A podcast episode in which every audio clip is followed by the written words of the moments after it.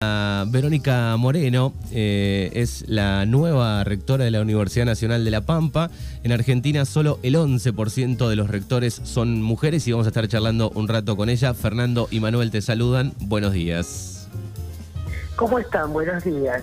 Buenos días a la audiencia, por supuesto. Gracias por el llamado. Este, me estoy sonriendo sola acá pensando qué estarán esperando que yo diga. bueno, eh, muchas cosas, Verónica. Primero, eh, saber eh, de la Universidad Nacional de La Pampa, porque nosotros estamos acá en un punto medio estratégico donde nuestros chicos jóvenes o van para la Universidad Nacional del Sur o van para allá porque está más o menos equilibrado en las distancias. así que digo, ¿cómo está la Universidad Nacional de La Pampa? Primero felicitarte por, por, por el puesto. Este, después vamos a estar hablando de, ese lugar, pero digo, un panorama de la Universidad Nacional de La Pampa hoy.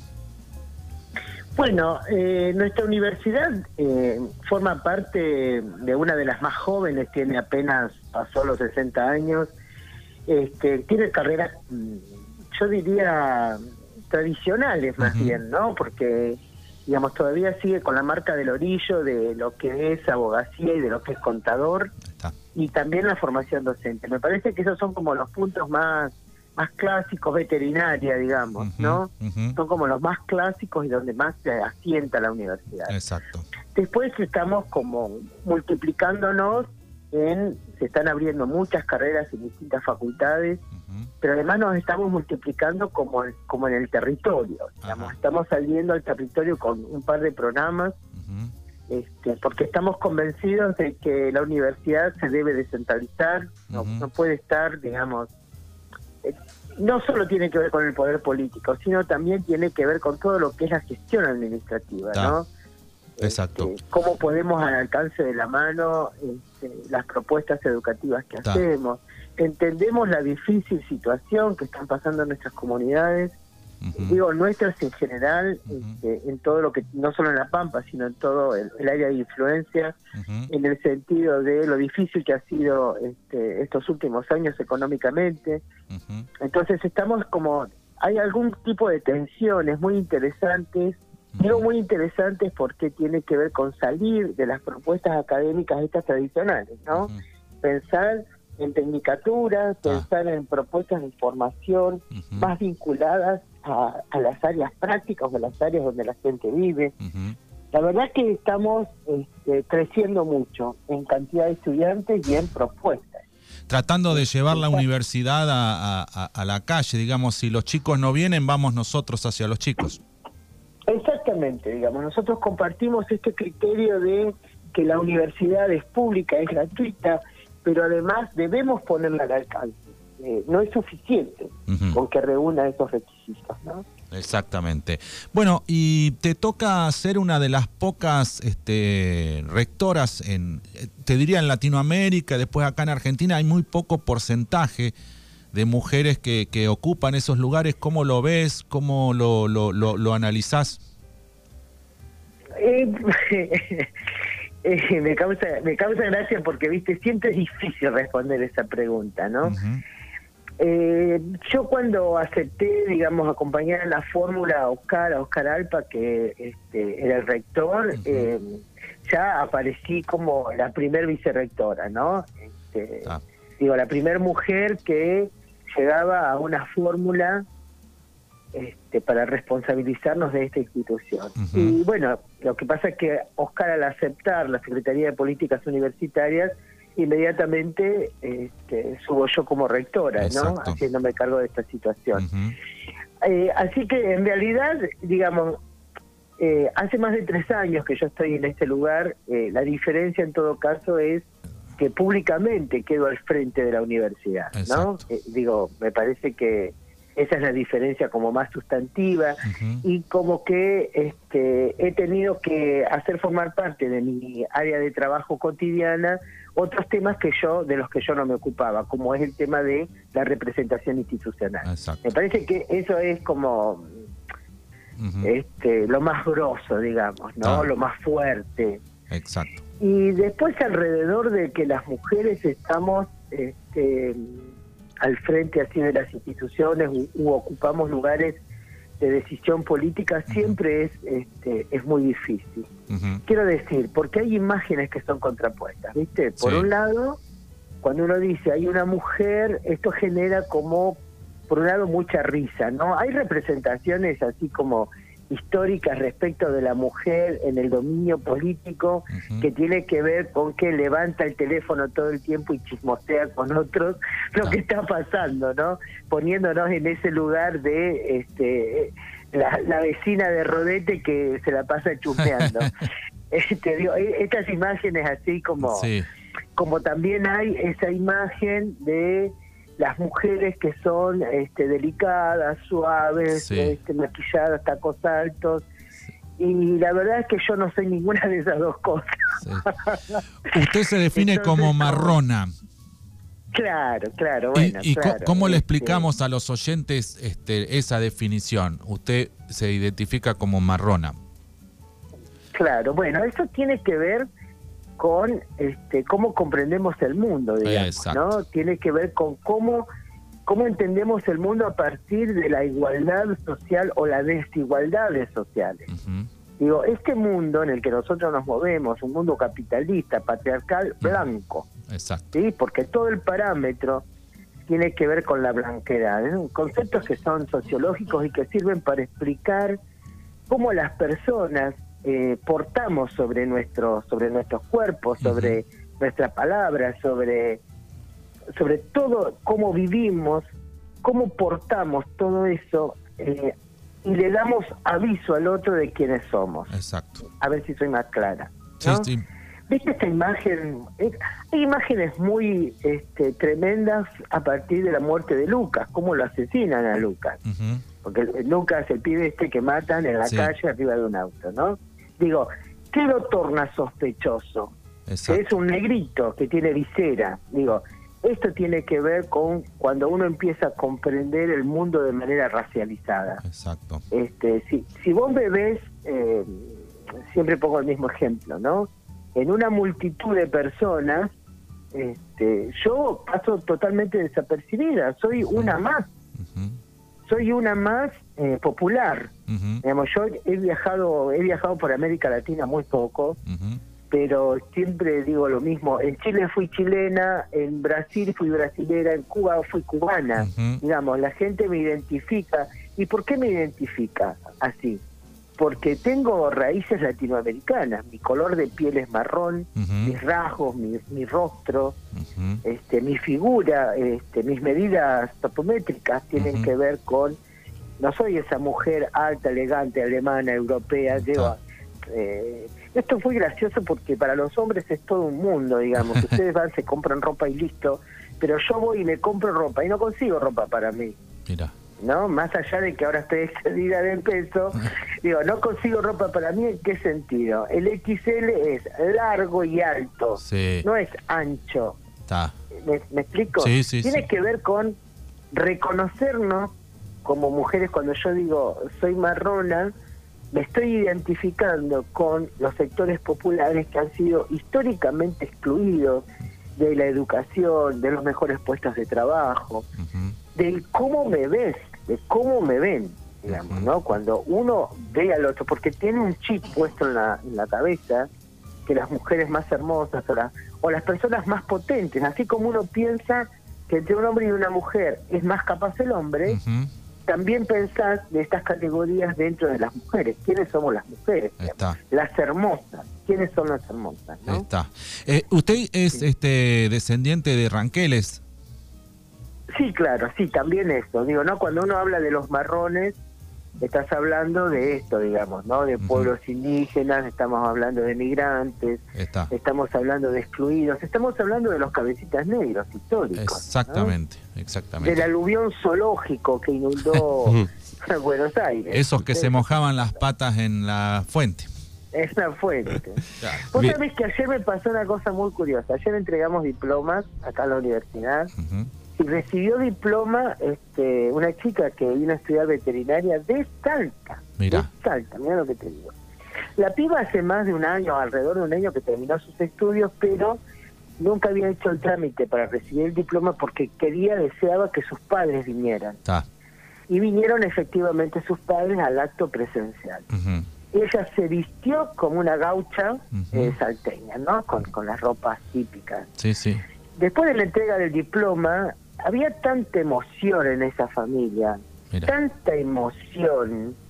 A mí me conmovió profundamente el padre de ella, porque ellos representan esta conversación que estamos teniendo. Exacto. La piba dijo mil veces, agradezco la universidad pública, agradezco la gratuidad. Ustedes hicieron posible esto, porque ustedes me becaron, me dieron una residencia, ustedes hicieron posible esto. Y el padre cuando me saluda y me ve, me ve, ve aún igual.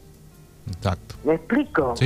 me, causó mucha emoción porque el Señor me saluda muy respetuosamente y yo no soy por ahí tan tan protocolar, ¿viste? Soy, soy más llana. Me saluda muy protocolarmente, muy muy muy atentamente, ¿viste? Me felicita, me agradece este, yo en mi discurso además hablé de la Universidad Popular y yo le dije, bueno, es popular y es marrona. El tipo se le llenaron los ojos de lágrimas y me abrazó. Mira. Entendió perfectamente lo que le estaba, lo que estábamos hablando, lo que le estaba diciendo. Qué bien. Digo, me parece que la universidad en particular, que es como un ícono histórico, eh, un icono elitista pensado eh, para algunos sectores solamente que pueden acceder a la universidad. Sí, hace poco una, una la ex gobernadora de la provincia de Buenos Aires este, había dicho que a la universidad no llegaban los pobres. y si fuera por eso no llegaríamos nunca.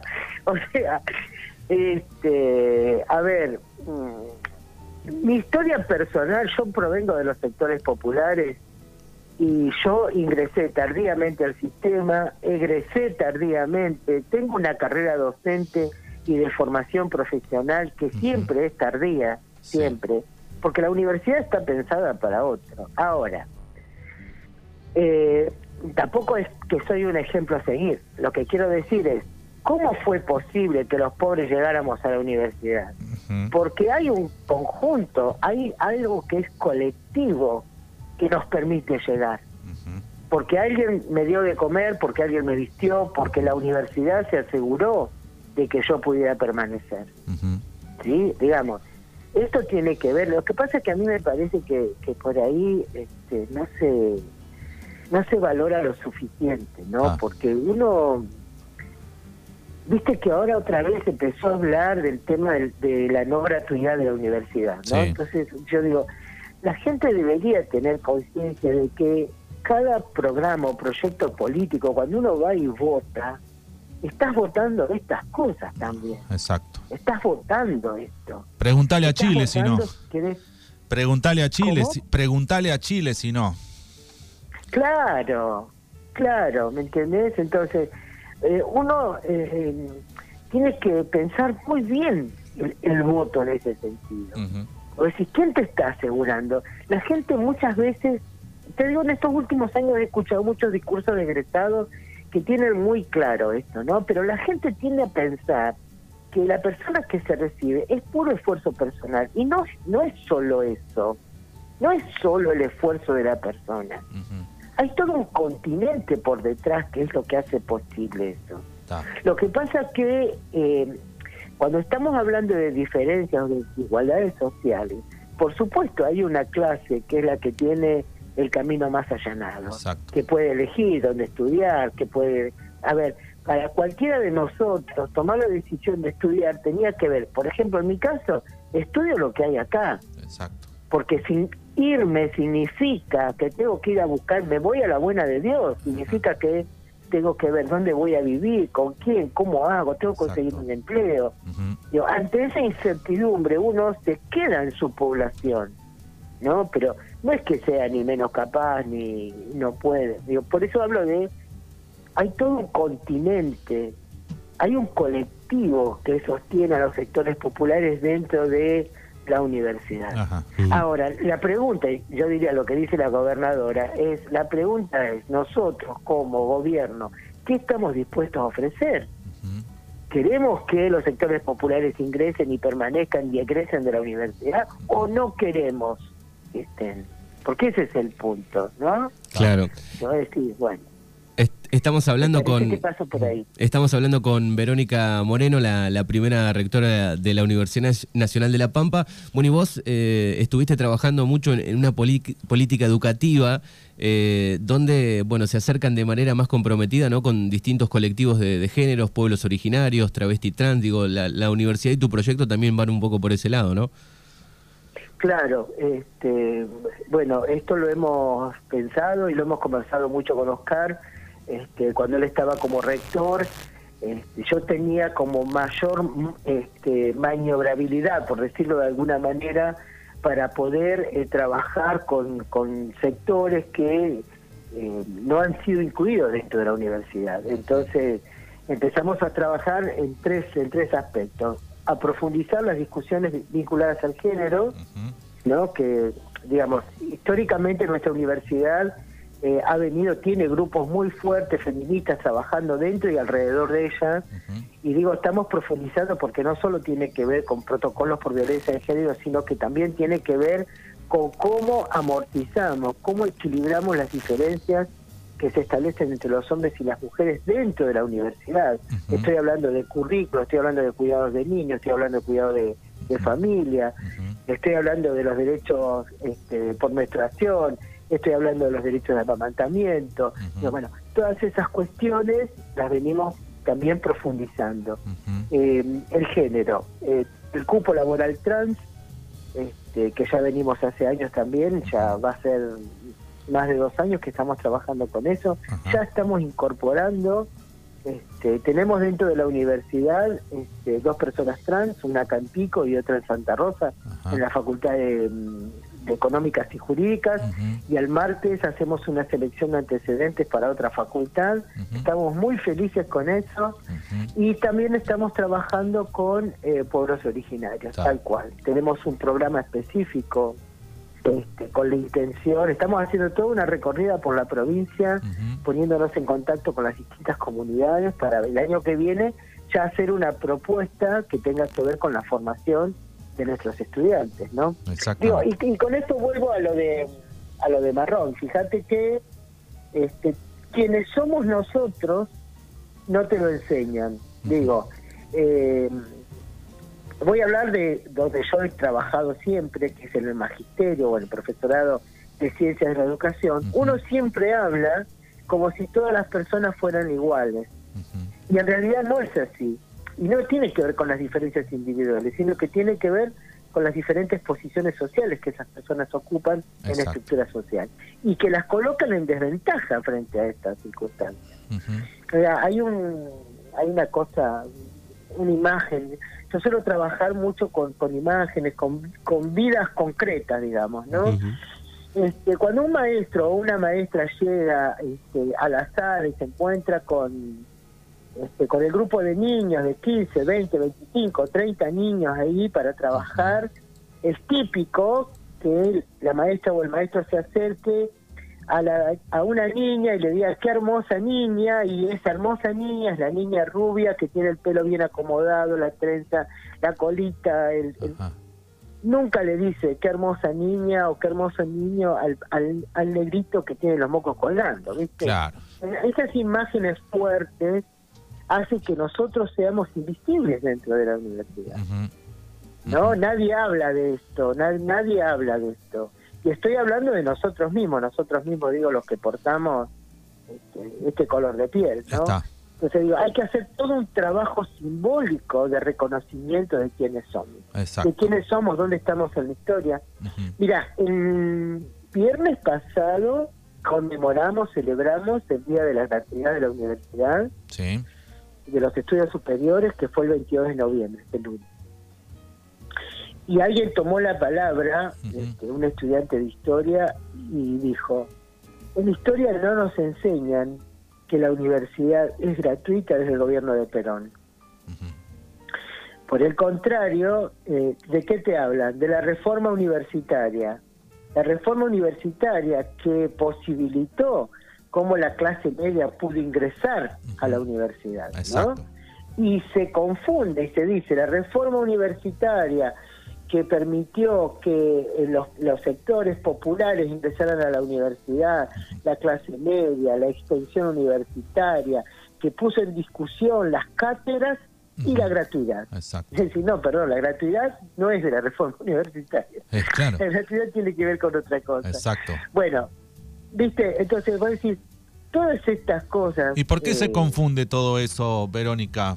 ¿O se trata de, Yo confu- creo- de confundir? No, no, no, no, no creo que sea una cuestión, este, digamos, pensada. Me parece que tiene más bien con, viste la difusión mediática que hay de Sí. algunas ideas, bueno, sobre todo con el tema de las redes sociales, Sí, sí, Que hay como una, hay afirmaciones Sí. que nadie discute. exacto. Me parece que tiene que ver con eso. En Sí. estos últimos 10 años, este, se ha generado esa, esa tremenda asociación, digamos, Exacto. ¿no? Exacto. Vos fijate, eh, fíjate, eh, hay, hubo todo un proceso en nuestra sociedad, el proceso de desperonización, ¿no? Está. Con la revolución libertadora. Sí. Esto de se saca todo, se sacan las, las imágenes, se sacan todas las referencias, se destruyen, se niegan. Este, fíjate que eh, cuando empieza a gobernar eh, los Kirchner, primero Néstor, bueno, y después Cristina, y volvemos a hablar de politización, la repolitización de nuestros pueblos, de nuestros pareceres, de quienes somos, aparece nuevamente después de la crisis del 2000-2001. Ujú. La inclusión de los jóvenes. Pero claro, ¿cómo los jóvenes? A ver, yo soy una persona que tengo más de 60 años, yo formé parte de esa gloriosa juventud de la década del 80 Ujú. que salió de la dictadura. Exacto. ¿sí? Bueno, yo digo, vengo de eso y, e- y esto de lo que estoy hablando forma parte de mi ser, forma parte de lo que yo soy. Pero sí puedo ver cómo todo eso se desarmó. El neoliberalismo nos arrasó, Ujú. Nos arrasó, o sea, nos quitó los sueños, las utopías, las posibilidades de, de- de crecer este, colectivamente. Y que creo que estos sueños nos lo devolvió el kirchnerismo. Yo creo en eso. Sí, sí. Es, es una opinión, ¿no? Digo, bueno, pero me parece que mm, esto, eh, la derecha sigue avanzando. Digo, Sí. estamos asistiendo a este tipo de batallas que son batallas simbólicas, ¿no? Sí. Batallas culturales. Sí, sí. Me parece que entonces, digo, en este contexto, en este contexto en el que yo me sitúo, Sí. eh, hace tres meses cuando asumí, cuando asumí, asumí entre comillas, ¿no? Sí, sí. Este, cuando me hago cargo de, de- de este cargo, digamos, este, dos compañeras rectoras también en Buenos Aires públicamente dicen, me reciben, ¿no? Me reciben, fue un acto muy bonito, me reciben y me dicen, este, una más para incomodar.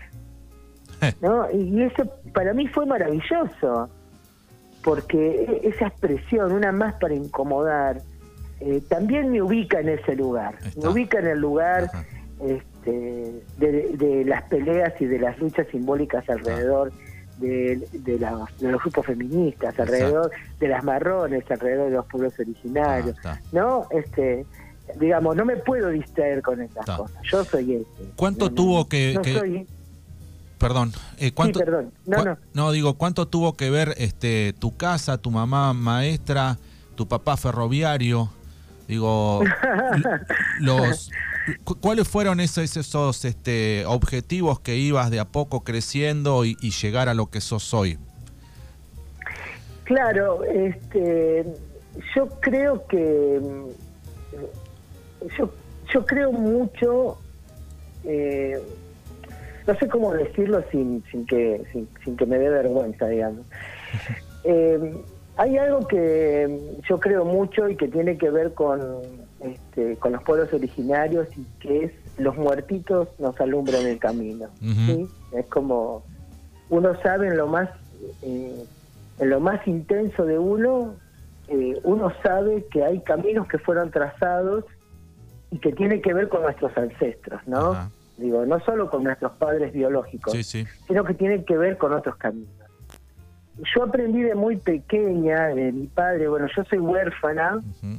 Este, a los 20 años este, quedé sola con mis dos hermanos. Eh, y yo de algún modo fui como un puntal ahí este, entre los entre los tres, ¿no?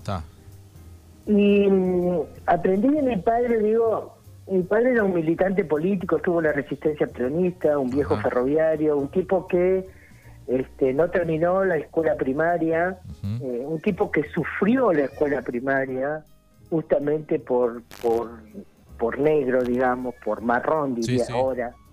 Mi mamá era una mujer blanca, descendiente de, de italianos, de italianos y franceses, este, hija de inmigrantes, maestra, liberal. Imagínate que mi madre este, aprendió a ser maestra en un colegio de monjas, porque como su mamá murió también, este, la mandaron a un colegio de monjas en Buenos Aires, encerraron allá. A los 17 años volvió a La Pampa y fue maestra rural. Así lo conoció mi papá. Este, mi papá era un negro hermoso, este, un negro muy fuerte, muy poderoso, era un hombre muy poderoso. Y en, alguna entrevista relata una situación que me marcó a fuego, que, la recuerdo con mucha, muy vívidamente. Eh, habían ido al policlínico ferroviario, el policlínico era el sistema de salud que habían construido este, los ferroviarios como gremio, ¿no? Era todo un sistema de salud maravilloso. Habían ido los dos al policlínico, mi papá ya estaba muy enfermo, yo tendría 10, 11 años más o menos, este, y volvían los dos discutiendo. Entonces, la discusión era porque a mi padre no lo atendían, lo habían hecho esperar, lo tuvieron a las vueltas, no le resolvieron la situación. Entonces, mi mamá le decía a mi papá, quédate tranquilo, negro, no seas así, no podés tratar hacia la gente, que esto, que aquello. Y mi papá estaba furioso. Y él declamaba y decía, pero es que son mis empleadas, ellas tienen que entender eso. Ellos están ahí porque nosotros lo hicimos posible, ¿no? Yo, mira, te recuerdo con tanta vividez esa situación. Fue como, ¿de qué está hablando mi papá? Bueno, de mi papá heredo la la pelea por la justicia social, que es un camino que es inagotable, ¿no? Inacabable. Exacto. Y de mi madre creo que heredo esta cosa de, de, la, de la docencia, no el liberalismo, ¿no? otra cosa. bueno, eh, Verónica, muchas gracias por, por, por, tu charla, realmente recontra interesante y agradecerte que nos hayas atendido y conocerte un poco y charlar un, un ratito. ¿Estás ahí en, General Pico? Estoy en General Pico, voy y vengo de Pico a Santa Rosa. Este, yo les agradezco a ustedes, la verdad que yo nunca mido mis palabras ni el tiempo, ¿viste? Es como, no me molesta hablar, esa es la verdad. Bueno, bueno. Bueno, muchas gracias. Muchas gracias. Este... No, gracias a ustedes, muchas gracias a ustedes.